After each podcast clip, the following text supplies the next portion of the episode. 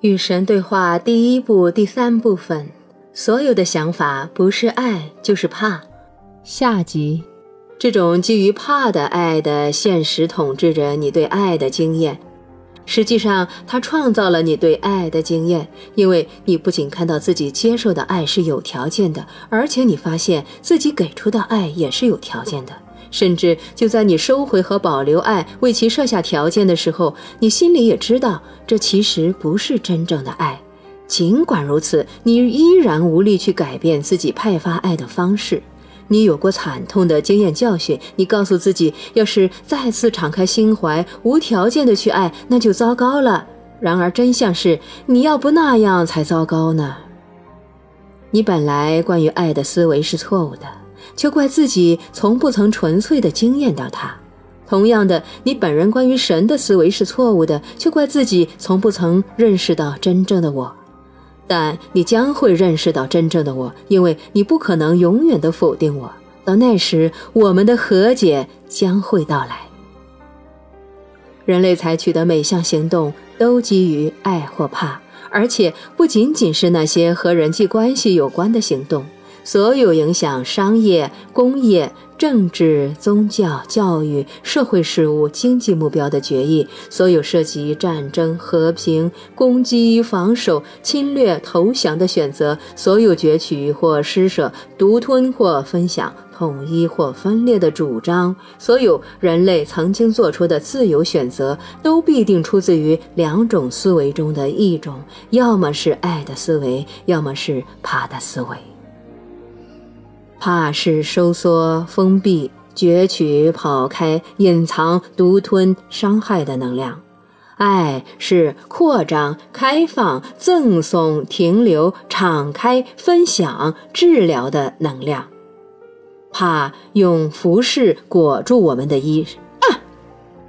怕用服饰裹起我们的身体，爱让我们赤裸地站出来。怕粘住和抓紧我们拥有的一切，爱送走我们拥有的一切；怕纠缠，爱松手；怕激怒，爱抚慰；怕攻击，爱改变。所有人类的思维、话语或举动，要么基于怕，要么基于爱。这一点你们别无选择，因为除此以外，没有什么好选择的了。但至于选怕还是爱，你们可以自由决定。尼尔，听你说倒是很容易，可是到了做决定的时刻，怕往往占据了上风。为什么会这样呢？神，你受到的教育让你生活在怕中。你曾经听说，最合适的才能生存，最强大的才能获胜，最聪明的才能成功。极少有人说起最有爱心的是多么光荣，所以你拼命想成为最合适的、最强大的、最聪明的，以这样或那样的方式。如果认为自己在哪个方面较为逊色，你便会怕失败，因为人们跟你说过，逊色就等于失败。所以你当然选择了那些由怕诱发的行动，因为那是你一直以来受到的教育。然而，我现在教你这个道理：如果你选择了由爱诱发的行动，那么你的成就将不仅仅是生存，那么你的成就将不仅仅是获胜，那么你的成就将不仅仅是成功，那么你将会变成真实的你和最好的你，你将会惊艳到无上的光荣。要做到这样，你必须别理那些世俗老师的教诲，他们诚然是好意的，可是他们的知识是错误的。你应该听取那些智慧来自别处的人的教导。你们人类当中有许多这样的教师，历来就有。因为我不会抛弃你们，我让他们来把这些真相展示给你们，教给你们，引导你们，提醒你们。然而，最伟大的提醒者并非他人，而是你内心的声音。这是我使用的第一种工具，因为它是最方便使用的。内心的声音是我说出的声音中最响的，因为它离你最近。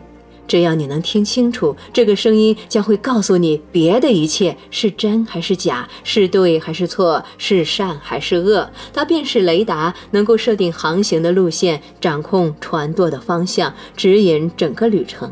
只要你听从它。也正是这个声音告诉你，此刻你正在阅读的这些话语是爱的话语或怕的话语。利用这把尺子，你可以衡量他们是应该牢记的话语或应该忽略的话语。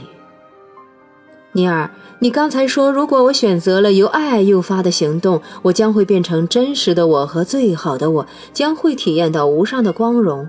你能仔细谈谈吗？神，生活的总体唯有一个目的。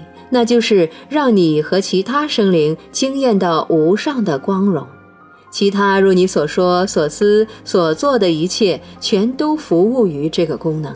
没有别的事情是你的灵魂可以做的，也没有别的事情是你的灵魂想做的。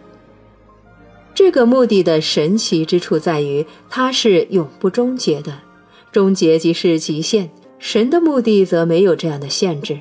倘若你亲身经验无上光荣那一刻果真来临，你将会立刻感到还有更伟大的光荣等待你去实现。